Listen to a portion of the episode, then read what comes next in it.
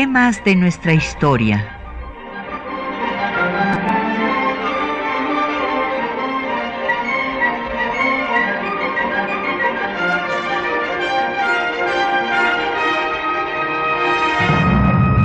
Un espacio que difunde el conocimiento del pasado para comprender nuestro presente.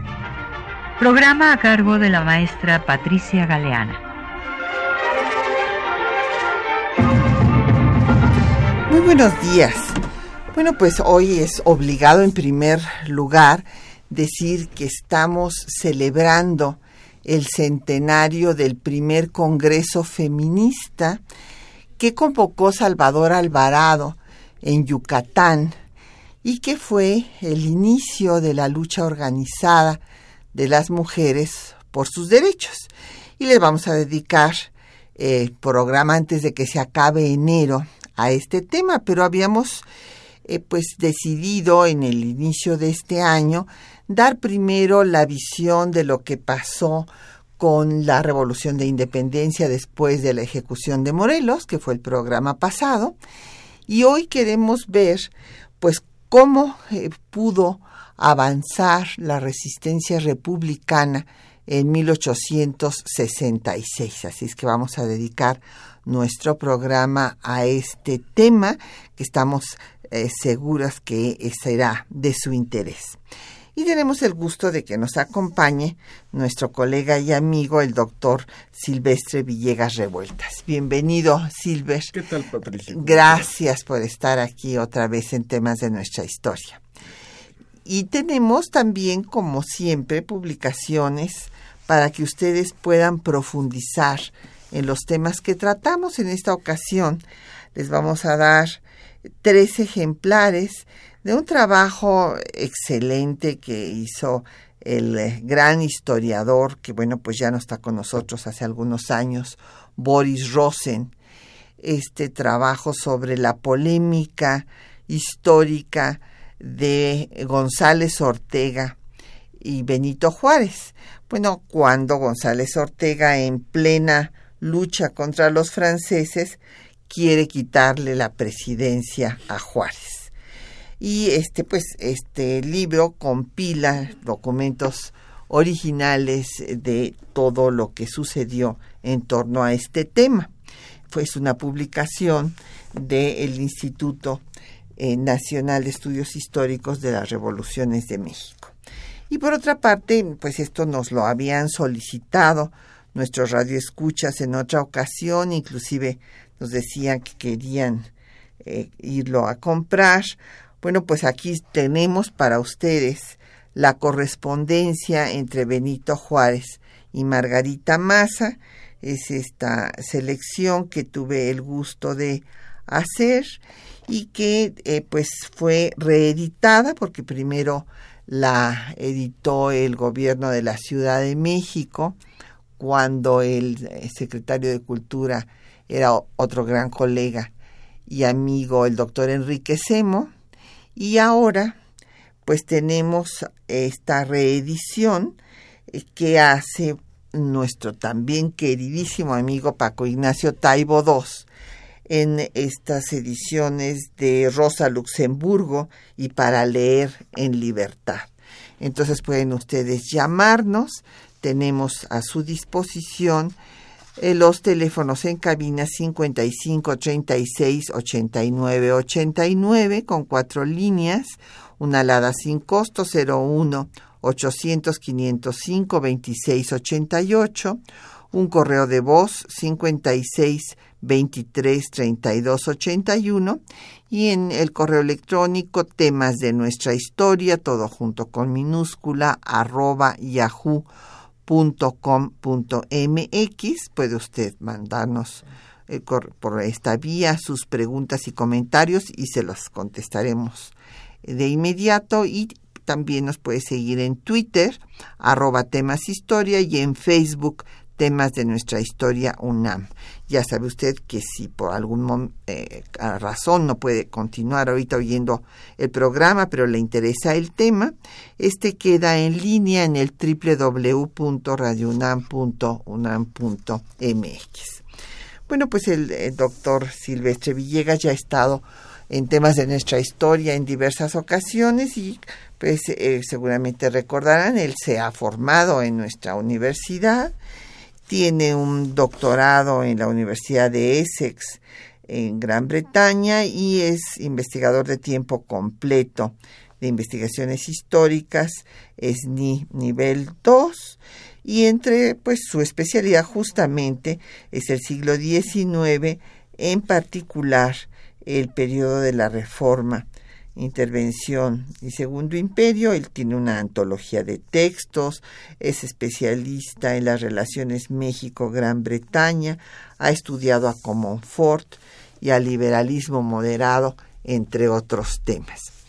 Pues, Silver, vamos a ver qué pasó en 66. Es el año decisivo en donde, bueno, pues viene ya el anuncio de Napoleón III desde enero manda al varón de Sayard para que convenza, bueno, avise a Maximiliano que se van a retirar las tropas y después mandará a Castelnau para convencer a Maximiliano de que abdique. Y eh, pues viene el momento desesperado de Maximiliano que pues va a tener que claudicar a sus ideas liberales y traer a los conservadores que había mandado lo más lejos que podía, como es el caso de Miramón, a estudiar estrategia militar a Prusia y Márquez a los santos lugares. Imagínate al tigre de, de Tacubaya, a, ver si allá se le quitaba eh, un poco la maldad. Y también eh, pues va a estar de acuerdo ya con tener un consejero que era muy cuestionado, el padre Fischer, y hacer una reunión de obispos para que la iglesia sea la que decida cómo debe ser este concordato. O sea, es una claudicación a su política liberal en una situación desesperada ya, al haber sido abandonado por Napoleón, pues se tiene que entregar a los conservadores muy a su pesar, como podemos ver en su correspondencia, y pues claudicar con la iglesia para que ellos hagan el concordato. Y por otra parte, pues Juárez va a seguir eh, pues avanzando, ya va a irse viniendo desde Paso del Norte al sur y pues va a tener eh, desde luego una situación personal muy difícil porque hay que recordar que en 65 había perdido a sus dos hijos, bueno, de hecho de los 12 hijos que tuvo con Margarita solamente vivieron cinco, pero la mayor parte de ellos, fundamentalmente niñas, murieron al nacer, pero lo que fue demoledor es que muriera el consentido de Juárez, que era el negrito, José, que muriera a los siete años, cuando ya se consideraba logrado, como se dice, porque se morían las criaturas por lo general en los tres primeros años, pero ya a los siete, pues ya se pensaba que ya habían pasado todas las enfermedades que se los llevaban por falta de anticuerpos en estos primeros años de vida, y también se les muere eh, Toñito, el que había nacido en Monterrey, o sea, es una situación personal muy difícil, pero que en 66 empieza a mejorar porque ya hay la posibilidad de que pues eh, la familia se venga de Estados Unidos, aun cuando tiene todavía que contender con todo este problema de que González Ortega le disputa la presidencia. Bien, mira, yo creo que efectivamente la idea de esta plática alrededor del 66 es precisamente pasar de dos años muy complicados que fueron 64 y 65, donde verdaderamente las tropas francesas y conservadoras van tomando posesión de todo el territorio nacional y donde eh, eh, lo sabemos perfectamente bien y lo, lo retrata de una manera sublime José María Iglesias, bueno, pues el, el gobierno de Juárez pues llega como siempre eh, lo, lo, sabemos hasta los confines de la República, o sea, Paso del Norte. Entonces, por ejemplo, en eso, en ese trayecto que va, pues dijéramos desde Durango hasta Paso del Norte, bueno, Chihuahua y luego Paso del Norte, eh, ve uno cómo precisamente el año de 66 marca el cambio. O sea, se ha ido perdiendo después, después de, la toma de Puebla, son años de pérdidas continuas, no solamente militares, sino muchas defecciones por parte de muchos liberales moderados, de, los radicales no, muchos, muchos se van a ir en los años de 64 y 65 a los Estados Unidos. Vicente Quirarte, por ejemplo, tiene un muy buen libro que acaba de sacar acerca del exilio mexicano en Nueva York. Sí, y entonces este, este, que sí. por cierto aprovecho para decirles uh -huh. que voy a tener el gusto de presentar esta novela histórica en el INERM el 10 de febrero con la presencia del propio escritor y gran poeta y eh, amigo fraternal Vicente Quirarte e Ignacio Solares. Así es. Y este, bueno, eh, entonces en ese sentido, eh, frente a todos esos debacles de, del año 64-65, tú ya lo dijiste, la, la idea que tiene González Ortega, su argumentación jurídica y que va además a dividir a muchos liberales, por ejemplo el caso de Guillermo Prieto, que Guillermo Prieto defiende los afanes de, de, González Ortega. Hay unas cartas muy interesantes que están en este libro de Boris Rosen.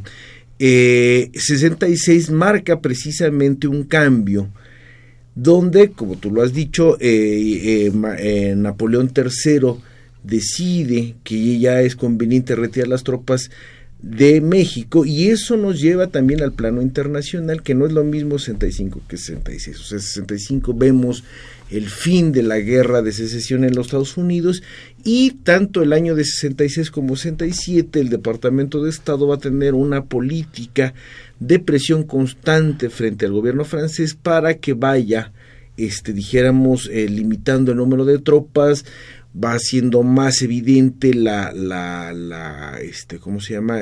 La ayuda eh, militar a las fuerzas republicanas, ¿no? Y uh, militar fundamentalmente se refiere a la venta de armas, no a la sí, estrategia, a la venta, a la sí. venta, a la venta ni, de armas. Ni reclutamiento ni nada, porque No. aquí Juárez rechazó totalmente este reclutamiento. Él sabía, acuérdense ustedes, yo siempre he dicho que esa frase de la patria es primero no debería estar en, lo, en las oficinas públicas, sino que la frase que debería estar es la de Juárez, que dice que lo que nosotros no hagamos por nosotros mismos no debemos esperar que otros lo hagan por la patria, porque eso genera deudas.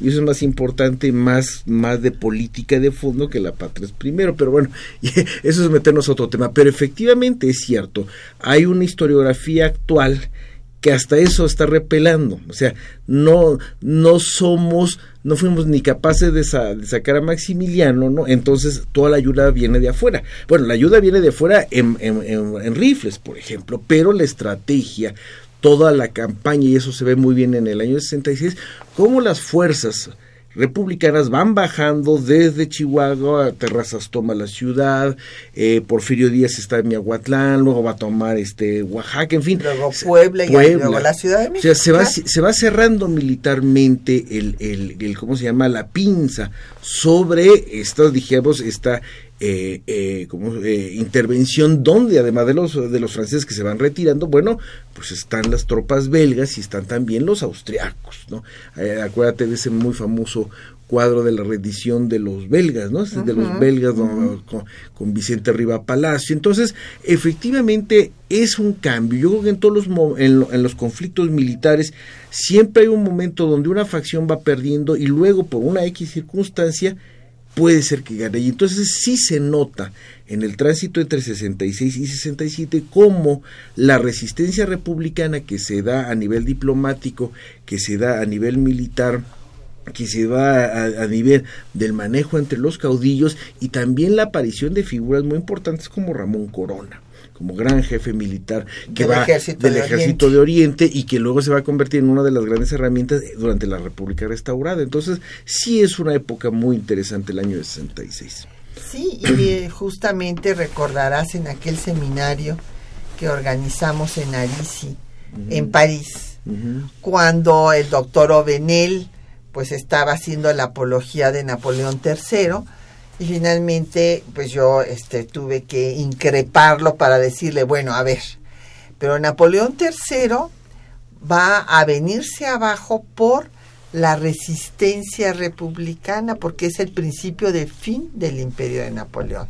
Su fracaso en México fue decisivo, pues para debilitar su figura y ahí empezó su declive. Él había tenido todo un ascenso desde la guerra de Crimea, eh, la del Piamonte, etcétera, era el árbitro de la política europea y gracias a la resistencia republicana, pues viene el inicio de su declive que eh, finalmente O'Benen tuvo que reconocer y en efecto eh, pues México va a ser para Francia lo que Vietnam será después para Estados Unidos en, en, el siglo pasado.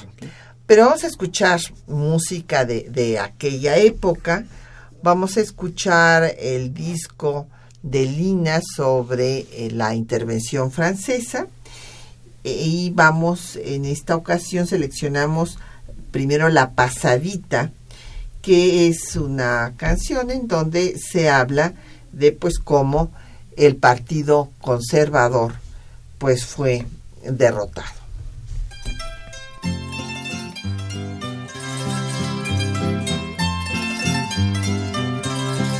Una cosa es cierta, y es que en un tristras triunfó ya el partido anticlerical. Por eso las viejas rabiosas están, pero yo me río, contestó jaja. Y a la pasadita, tandarindarán, y a la pasadita, tandarindarán. El último golpe ha estado formal, le quitan al clero la enseñanza ya. Adiós seminario y universidad, que viva el progreso, déjame gritar. Y a la pasadita, tandarindarán, y a la pasadita, tandarindarán. Un señor obispo de muchos que hay, contra las reformas protestó locuaz y de esa protesta que resultará de fijo le echaron algún muladar. Y a la pasadita tandarindarán, y a la pasadita tandarindarán. Porque tal empeño, tenacidad de los que pretenden andar para atrás, en lugar de estorbos, como siempre dan, no mejor les será unirse y marchar. Y a la pasadita tandarindarán, y a la pasadita tandarindarán. Sabéis que resulta, si no camináis, que los extranjeros todo abarcarán, que de afuera tontos muy pronto vendrán, que de vuestras casas os han de arrojar. Y a la pasadita tandarindarán, y a la pasadita tandarindarán, y a la pasadita.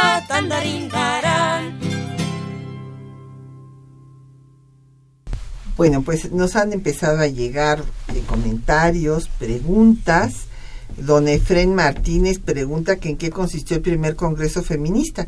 Bueno, pues don Efren, como usted sabe, el feminismo es esta doctrina social, política, que busca los derechos para las mujeres como seres humanos iguales a los de los hombres.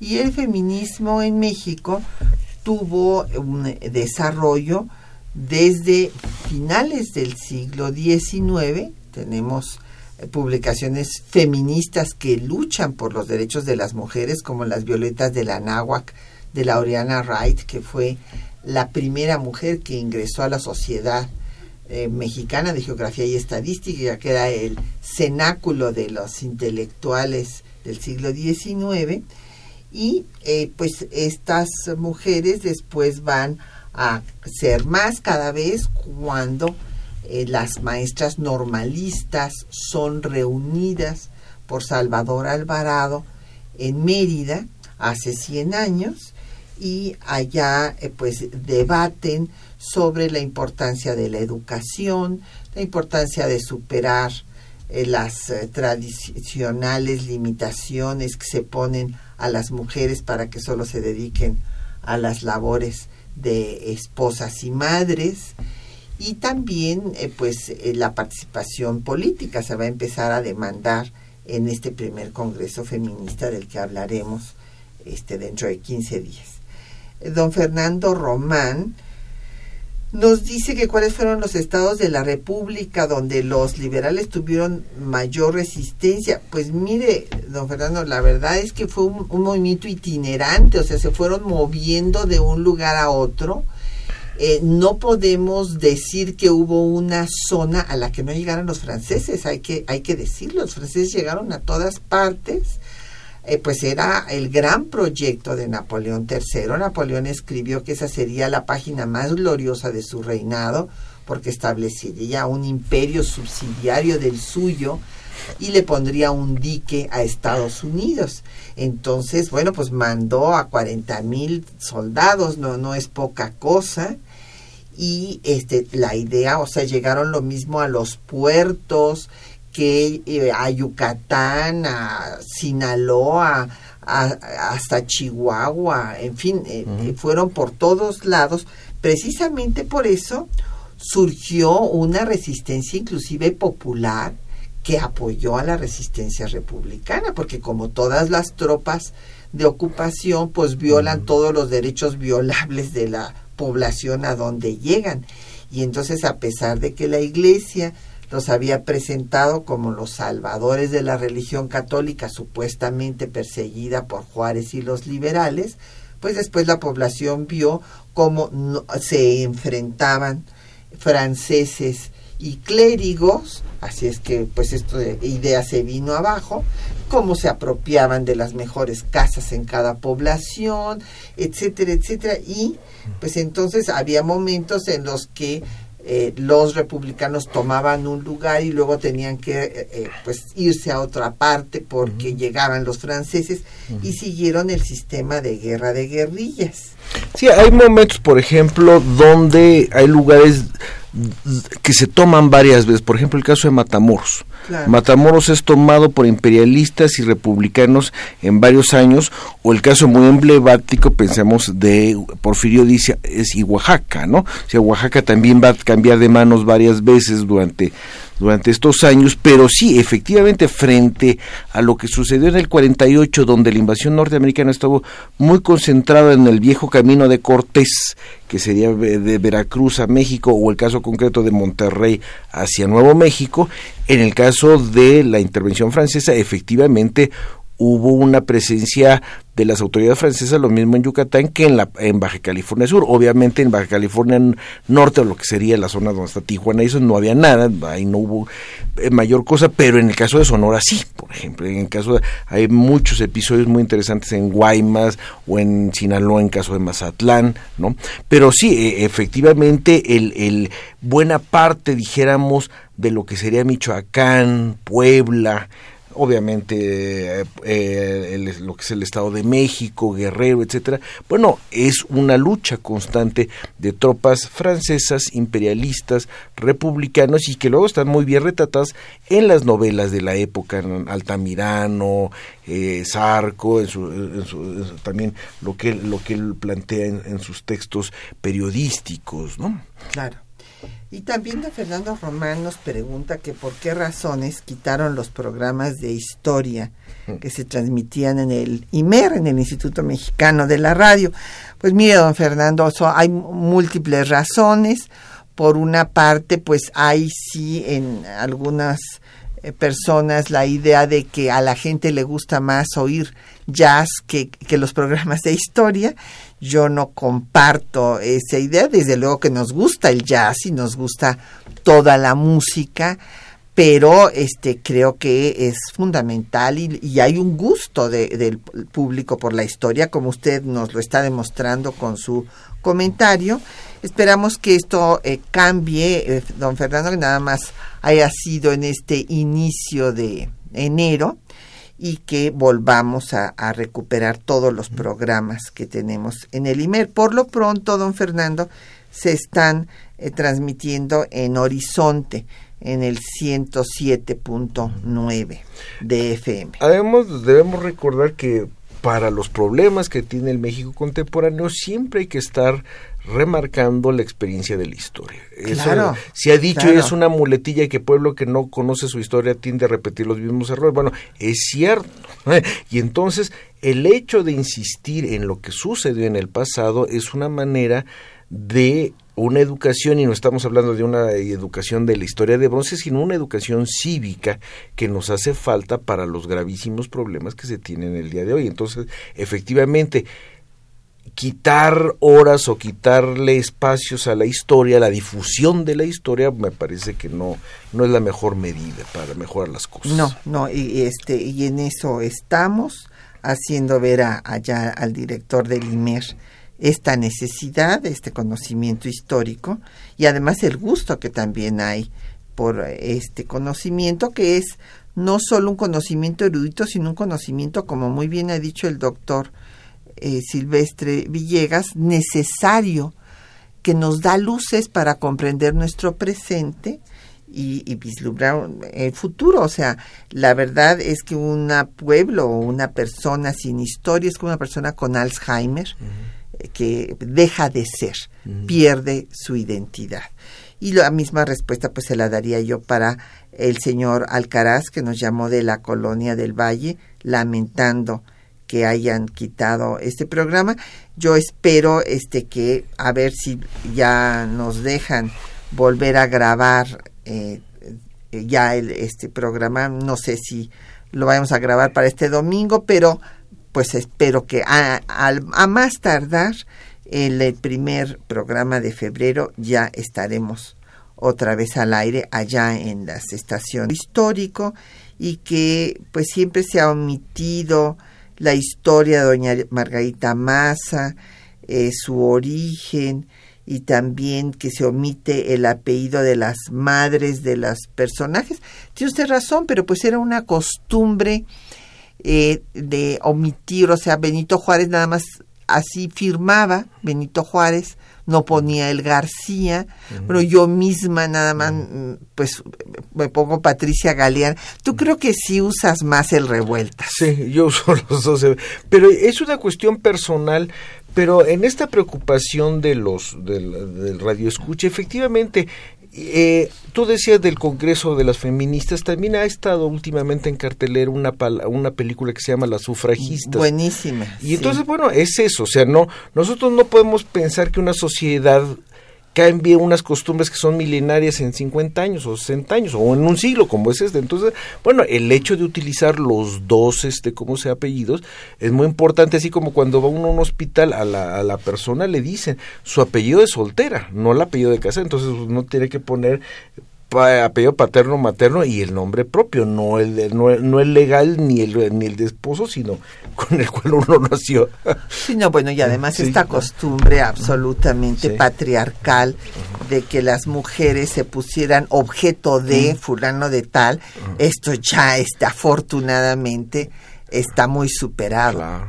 Oye y a propósito del tema femenino veía yo ayer o antier que van a presentar un libro sobre Pepita, la esposa de Bacén. Sí, con sí, Soledad Luez y no sé quién es la otra autora. Habrá que verlo. Siempre yo tomo con mucho cautela esos libros, pero bueno, hay que leerlos para, poderlos criticar. Pero entonces sí, efectivamente está Pepita, está obviamente doña Margarita Maza, que, que, como tú decías al principio de esta plática, el hecho de haber perdido esos dos hijos, como el hecho de Juárez de valorar todas las miles de personas que murieron a lo largo de, la década, de la gran década nacional, por eso es una de las razones del fusilamiento de Querétaro.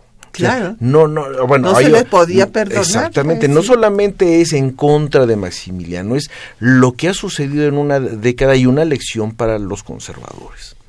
Así pues también agradecemos la llamada de doña Berta Hernández, de eh, Lourdes de la Benito Juárez, de Delfina Reyes Novaro, y vamos a hacer otra pausa para escuchar los textos que les hemos seleccionado.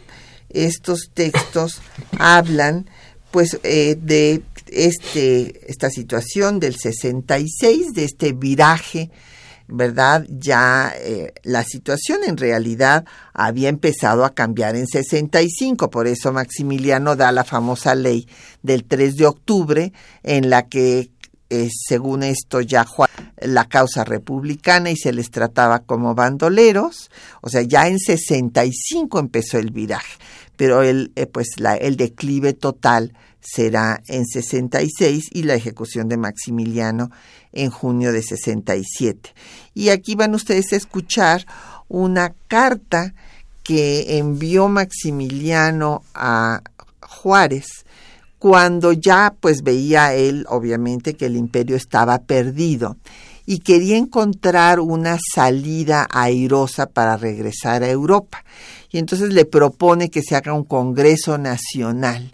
Él sabía que en ese momento, con la animadversión que había despertado el ejército francés en las diferentes poblaciones, por ejemplo, el señor Dupin, que arrasaba poblaciones enteras, este señor sanguinario eh, que era el jefe de la contraguerrilla, bueno, pues había eh, una claridad en, en, la, en la mente de Maximiliano de que en ese Congreso pues se iba a votar por la República. Pero entonces él consideraba que así podía regresar pues airosamente, decorosamente pues a Europa. Y bueno, desde luego Max, este Juárez ni siquiera contestó a semejante comunicación. Vamos a escuchar estos textos.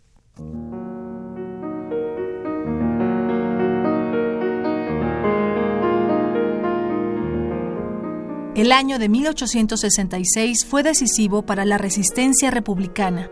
En el mes de enero, el barón Sellard llegó a México para arreglar con Maximiliano el retiro de las tropas francesas. Las autoridades del Segundo Imperio comenzaron a tomar medidas desesperadas ante la declinación de su gobierno, por lo que Maximiliano envió a Francia a Juan Nepomuceno Almonte, en primer lugar, y por último a Carlota para negociar la permanencia de las tropas francesas en México. Ante este escenario, Benito Juárez confiaba en una victoria asegurada, como lo hace saber a su yerno, Pedro Santacilia, en carta del 5 de enero de 1866. Los franceses no saben aprovechar las oportunidades.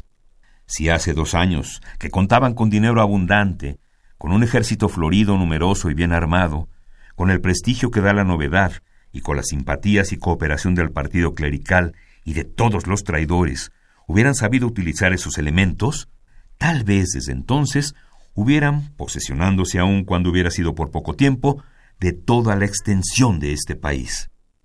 Ahora la cosa es diferente no solo porque perdieron las mejores oportunidades y ha disminuido la fuerza física y moral, sino que por la actitud que ha tomado esa república respecto de ellos y por nuestra terquedad en no dejarnos subyugar, ya pelean sin porvenir, sin esperanza de ganar, y ya usted sabe que el que no espera vencer, ya está vencido. El optimismo de Juárez se refleja en todas sus comunicaciones, como la que envía al gobernador de Coahuila, Andrés Viesca, el primero de marzo de 1866. Nuestra situación mejora cada día, y ya podemos decir que ha triunfado la República Mexicana, porque Luis Napoleón, que va a retirar sus tropas de México, no ha hecho otra cosa que decir que ha fracasado su proyecto, porque es impotente para subyugar al pueblo mexicano. No logró ocupar todo nuestro territorio, ni destruir al gobierno de la República, que existe hoy reconocido por propios y extraños, como existía hace cuatro años. Solo necesitamos de otro poco de tiempo y de constancia para ver libre a nuestra patria. Contrario a los deseos de Maximiliano, en noviembre de ese año, Francisco Bazén inició la retirada de las fuerzas francesas. Con ello, el territorio nacional fue recobrado gradualmente por las fuerzas republicanas. Juárez expresó a Santa Cilia, el 3 de diciembre de 1866, que Napoleón había perdido con todas las consecuencias. Parece indudable que Luis Napoleón prescindirá ya de la idea de un arreglo para el pago de los gastos que ha hecho en México, convencido de que ese arreglo será efímero y ridículo mientras no lo haga valer por la fuerza. Nada extraño será, pues, que solo piense en sacar de México sus tropas sin cuidarse de entrar en arreglos. Una vez que ha perdido, debe pasar por todas las consecuencias. Perder y levantar la apuesta solo lo hacen los bandidos cuando se consideran fuertes. Pero Napoleón, en la situación actual, es débil. Después de un intento fallido por abdicar desde Orizaba, Maximiliano se dirigió a Juárez en una carta no fechada, pero se calcula que fue escrita entre diciembre de 1866 y enero de 1867, que permanece en el archivo del Estado de Viena. En esta comunicación, el archiduque propone a Juárez convocar conjuntamente a un Congreso para salvar al país. Escuchemos algunos fragmentos. El alto aprecio que siempre me han inspirado los hombres honrados y perseverantes como usted me hace ahora tener mucho gusto en dirigirle estos renglones, en la confianza de que los admitirá como la expresión del deseo sincero de esclarecer la verdadera voluntad nacional, puesta en duda, respectivamente para que la acatemos como es debido, sin que la guerra civil, asoladora en todos los países del mundo, turbe el progreso y paralice la prosperidad de nuestro hermoso y rico país. Ante la perspectiva de que la guerra civil se recrudeciera por la lucha de antiguos y lamentables partidos, yo he debido permanecer en el puesto que la nación me llamó con la firme idea, antes de poner en acción los elementos militares de mi gobierno, de procurar la reunión de un Congreso General libremente nombrado para que decida la voluntad de la nación pacíficamente lo que las armas no podrán decidir sin el aniquilamiento de nuestro hermoso país y sin un grande peligro para nuestra independencia. Juzgo que ninguna dificultad presentará en su práctica la convocatoria para la reunión del Congreso si convenimos en las bases que tengo el gusto de adjuntarle, invitándolo a usted aquí, si está conforme con ellas con todo o en parte, tenga la bondad de decírmelo. Yo espero que usted, como hombre de corazón recto, apreciará en su verdadero valor mis invitaciones y confío que en su realización haremos al país el mayor bien de lo que de nosotros tuviera derecho de esperar. Lo que Maximiliano buscaba era tener una salida airosa para regresar a Europa, ya que era evidente que si se hubiera llevado a cabo tal Congreso, se habría votado por la República.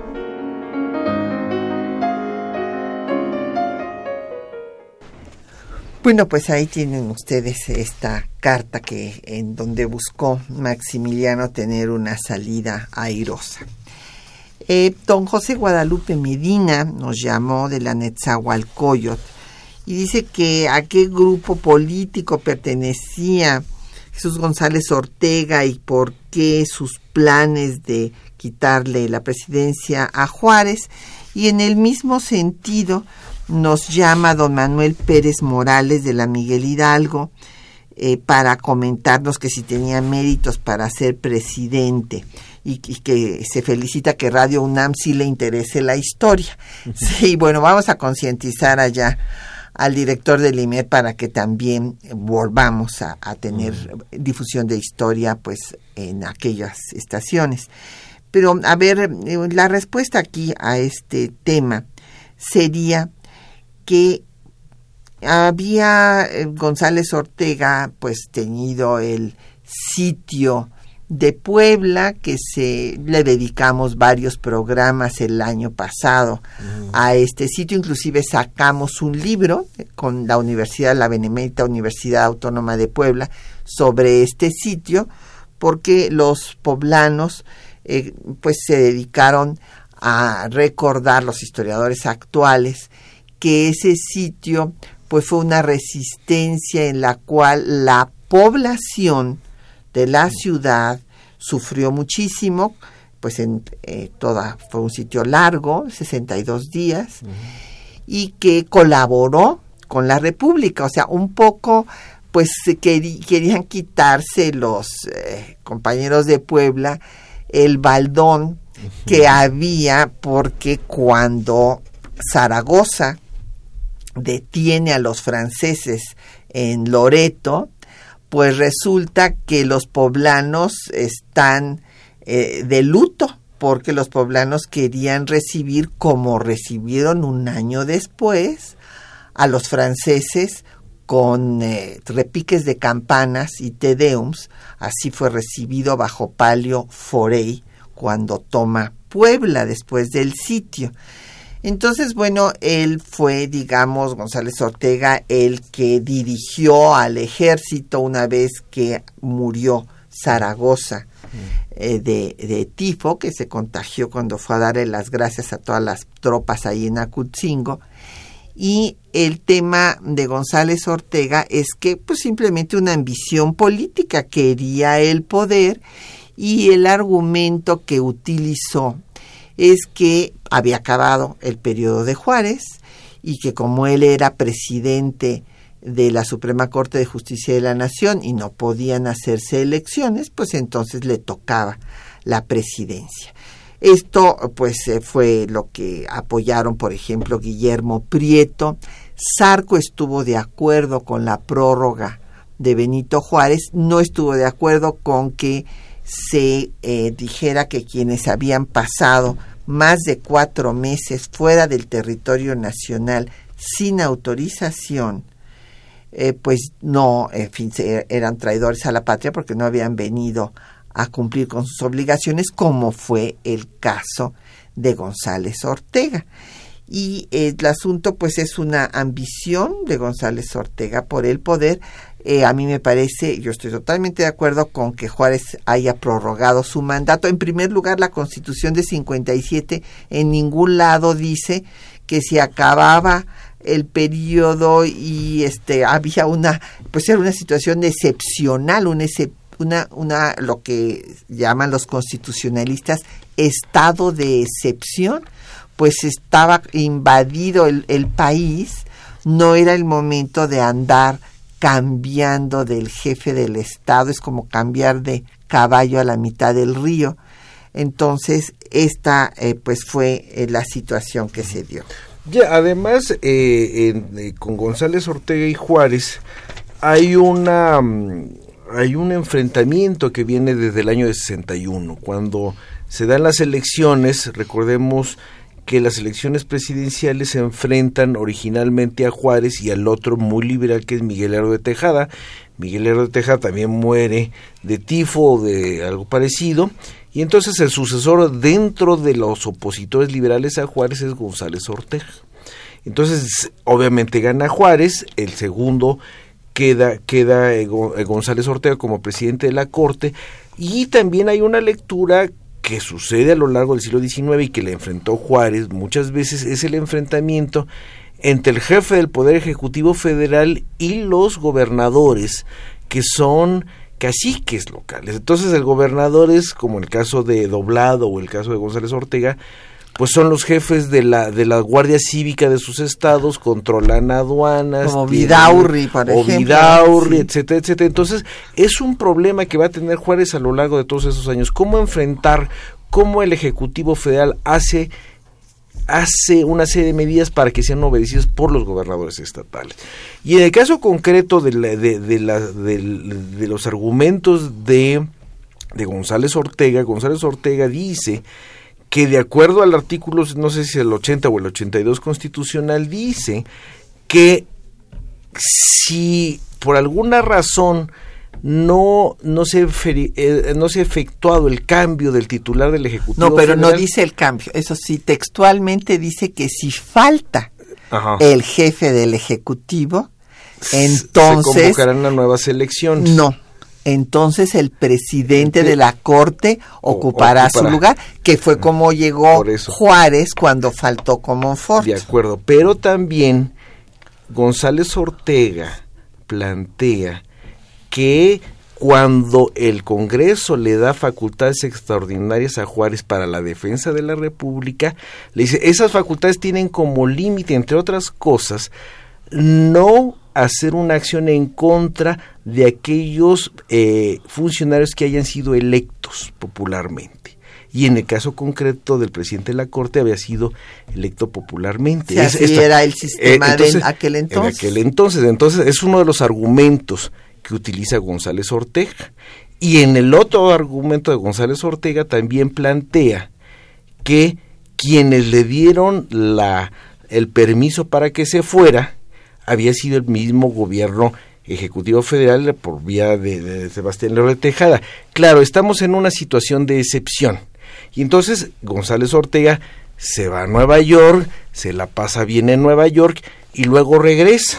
¿No? Aquí lo interesante se es la pasa haciendo campaña, en Estados Unidos para que lo reconozcan cuando el permiso que se le había dado era para que comprara armas y consiguiera eh, recursos y no, no, consigue nada y, este, el, el, el, permiso que se le da es para que vaya a combatir en otro punto de la República pudiendo pasar por territorio enemigo. Exactamente, y pero que regresar. Que, que regresar. Entonces no regresa, pero no es el único. Está Epitacio Huerta, hay un montón de gente de los que, de los que habla precisamente este Vicente Quiarte que están en Nueva York. Entonces, aquí lo que estamos viendo es un pleito de poderes. Es una obviamente hay afanes, claro que los va a tener esos afanes y es muy interesante ver que cuando regresa González Ortega, González Ortega y Patoni son apresados, los llevan a Monterrey y van a estar presos en Monterrey sin juicio y sin sentencia, lo cual es sumamente grave pues muy difícil que hubiera en ese momento no todas las no porque yo soy de 67 a 68 ya habían ya habían acabado con no lo apresan desde antes. desde antes eh, pero, sí, lo apresan pero lo, liberan en 68 es apresado en Texas en Texas. en 66 pero lo toman preso en Zacatecas y luego lo envían a la ciudadela de Monterrey y está un año preso y lo liberan en 68 o sea ya hay elección ya pasaron las elecciones y ya estamos en plena guerra de reforma, pero te digo, no hubo ni juicio ni sentencia que cumplir. Entonces, ahí hay también un juego de políticos. bueno, vamos a escuchar eh, ahora otro poco de música y les escogimos Adiós Mamá Carlota, que bueno, era la canción predilecta de Carlos Monsiváis que estuvo en, esto, en estos espacios con nosotros, justamente hablando de estos temas.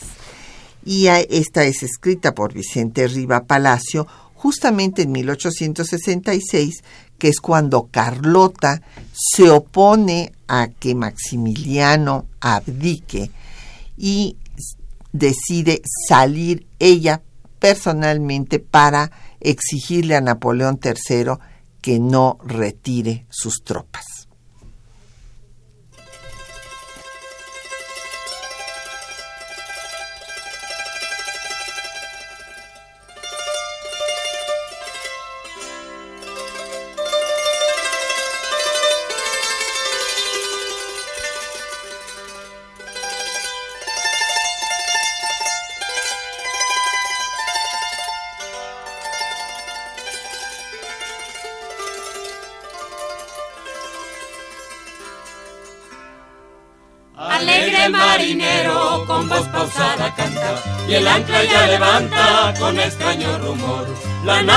Los mares botando cual pelota. Adiós mamá Carlota, adiós mi tierno amor.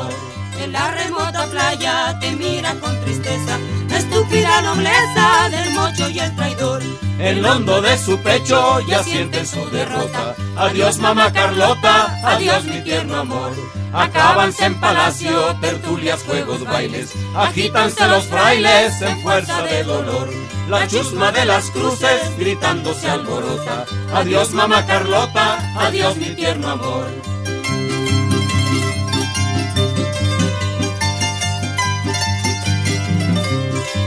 Murmuran sordamente los tristes chambelanes, lloran los capellanes y las damas de honor. El triste Chucho hermosa canta con lira rota. Adiós mamá Carlota, adiós mi tierno amor.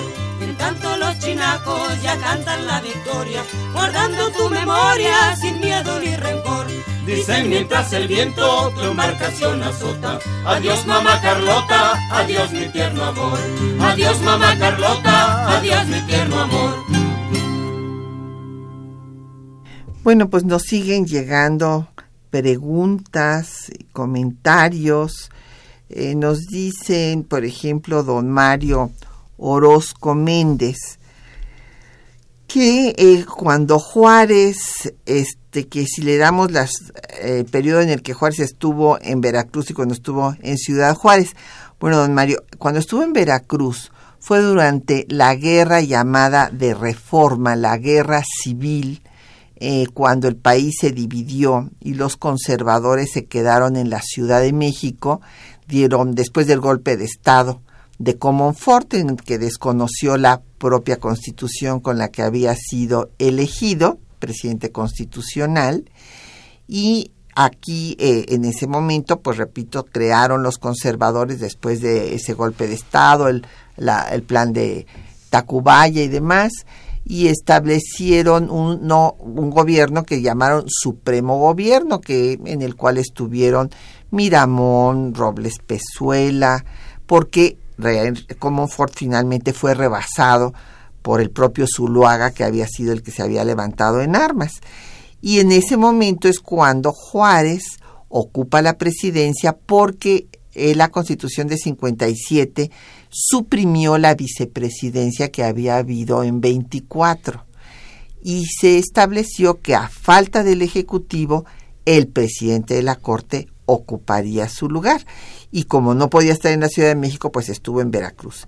Y llegó a, Paso del Norte, que hoy lleva el nombre eh, de Ciudad Juárez, pues justamente en el 65 y eh, pues después va ya en el 66 a venirse al sur del país hasta establecerse en San Luis Potosí y luego llegar a la Ciudad de México. Y eh, pues que todo todo mundo me da muchísimo gusto que apoyan que se restablezcan todos los programas de historia en el IMER eh, pues están han llegado una bola de llamadas. Muchísimas gracias a todos por este apoyo. Que qué pueden hacer doña Hilda San Román nos llama de Toluca. Pues escribirle allá al director del IMER para que vea que sí les gusta la historia. Y este que en el 660 todavía siguen nuestros programas. Sí, porque el 660 tiene un consejo, es Radio Ciudadana. Fue creada por en tiempos de la dirección de Lolita Beistegui, este tiene un no no no pueden quitarse así nada más los programas como en las otras estaciones.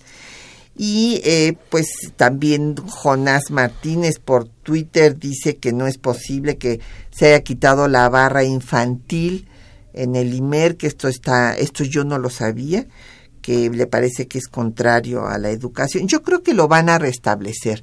Yo espero que sea nada más algo temporal de, de este, de este mes.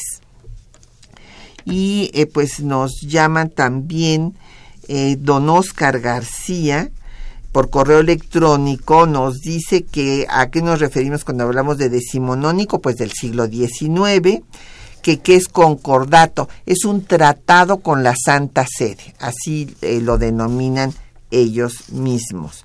Y acuérdese que Maximiliano le había presentado un proyecto de concordato a Meslia, el enviado de Pío IX, en el que pues estaba eh, eh, prácticamente ratificando las leyes de reforma de Juárez y entonces pues desde luego Pío IX lo rechazó y es por esto que al final pues ya Maximiliano va a claudicar, no porque haya dejado de ser liberal, sino porque estaba desesperado, estaba en una situación desesperada. Entonces dice, bueno, pues muy bien, pues a ver, ustedes mismos obispos hagan el concordato. Y don Jesús Ríos eh, dice que en qué eh, punto se encontraba el derecho internacional respecto a las acciones como la de la invasión francesa. No, pues don Jesús, en ese momento todavía el derecho internacional, pues si ahora no, no se cumplen muchas eh, normas del derecho internacional, menos en aquel momento. Y aquí viene un tema pues, que se vincula con el doctor Silvestre Villegas, que es del tema internacional. Eh, Elizabeth Solórzano, de Catepec, pregunta que pues cuáles países habían reconocido a Juárez. De hecho, todos los de América Latina, salvo Brasil y Guatemala, que fueron los que reconocieron a Maximiliano. Y eh, pues de Europa, evidentemente, todos los europeos reconocieron a Maximiliano y no a Juárez. A Juárez lo reconoció América Latina, excepción, repito, de Guatemala y Brasil. Sí, en relación a estas dos últimas preguntas, eh, es importante decirle al, auditorio que a lo largo del siglo XIX, las grandes potencias, llámese Francia, eh, la Gran Bretaña posteriormente, el Imperio Alemán, etcétera, eh, llevaron a cabo invasiones ¿no? Para regenerar el país, para hacerse pagar, pensé, ahorita estaba yo pensando en el caso de Venezuela, en fin, y eh, eh, eh, efectivamente cuando se da la Convención de Londres que da las bases para la futura intervención francesa, bueno, pues hay una serie de cartas, Manuel Doblado dice que es uno de los documentos más hipócritas de la diplomacia europea, Carlos Marx también escribe un editorial en, la prensa londinense donde dice cómo se comportan los, los imperios y también no debemos olvidar, por ejemplo, en el caso de, una, carta que envían una serie de mexicanos a 1858, donde solicita la intervención de la, de la Gran Bretaña. Entonces, estas intervenciones para regenerar países en el siglo XIX, bueno, pues eran moneda corriente, efectivamente. Y como dices tú, bueno, pues hasta el día de hoy, bueno, uno lee, yo estoy leyendo un magnífico libro sobre la guerra de Crimea y uno ahí entiende los argumentos del zar en 1854 y los argumentos del presidente Putin el día de hoy son muy parecidos. Eso, eso es un paralelismo muy curioso en una zona donde están metidos Rusia, Turquía y los intereses occidentales. Entonces ahí es muy parecido. Y, y efectivamente, ahora no se nos debe olvidar que Benito Juárez recibe el muy importante reconocimiento de los Estados Unidos. Eso es básico. Justo lo recibe a finales del 66, porque también cabe de eh, destacar que Estados Unidos primero se declara neutral, claro, porque está en su guerra eh, de secesión, y cuando sale de la guerra de secesión el presidente Johnson es muy tibio. Él hace alguna alusión a la doctrina Monroe, pero no es decidido eh, apoyo a la República de Juárez sino hasta el final del 66. Incluso hay una correspondencia muy interesante entre Juárez y su yerno Santa Cilia, donde Juárez le dice nunca jamás había yo esperado nada de Estados Unidos. Y por otra parte, entre estos rumores que había de que sí, pues eh, cuál iba a ser la relación entre Francia y Estados Unidos, Juárez eh, le dice una frase sensacional que es muy cierta, dice, eh, le dice a su hermano, acuérdate que los lobos no se muerden entre sí, se respetan los poderosos y lo que tú dices, no hay que esperar de Estados Unidos y de nadie que haga lo que no hagamos nosotros mismos por sacar adelante al país, ¿no? Don eh, Rosendo eh, Cerrato de la Cuauhtémoc pregunta que eh, por qué Vidaurri se portó mal con Juárez. Bueno, es que Vidaurri era un cacique. Allá primero eh, une a Nuevo León y Coahuila y después pues va a quererse quedar con el, eh, las aduanas, lo que daba las aduanas en Piedras Negras y en otros puntos, que era un recurso que requería el pues gobierno federal pues para organizar la resistencia para comprar armas para todo y no se los quiere dar Vidaurri y finalmente se pasa con el imperio. Así es. Y, ya, sí, pero si quieres decir algo de despedida para... Eh, en este último punto, el, el, el, algodón que se estaba exportando vía el río Bravo era importantísimo para las finanzas de Vidaurri. Es una de las razones por las cuales hay ese proyecto por las aduanas. Claro pues ya llegamos al final. Eh, le agradezco muchísimo al doctor Silvestre Villegas que nos haya acompañado en temas de nuestra historia. Nos siguieron llegando llamadas. Eh, les agradecemos mucho sus felicitaciones y su apoyo a doña Liliana López de Coyoacán, a Aurora Roldán de la Colonia Industrial, a Sergio Viveros de la Gustavo Madero y a nuestros compañeros, desde luego, que hacen posible el programa, Socorro Montes en el control de audio, Quetzalín Becerril en la producción, en la lectura de los textos, Juan Stack y María Sandoval, y en, los teléfonos, Carias, y eh, también eh, don Felipe Guerra, que nos apoya en todo este trabajo. Patricia Galeana se despide hasta dentro de ocho días.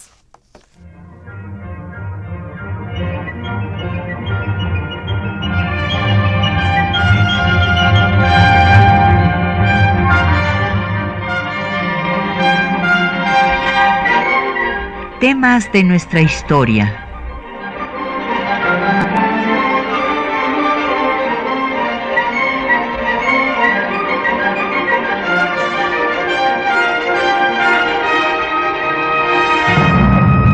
Un espacio que difunde el conocimiento del pasado para comprender nuestro presente. Programa a cargo de la maestra Patricia Galeana.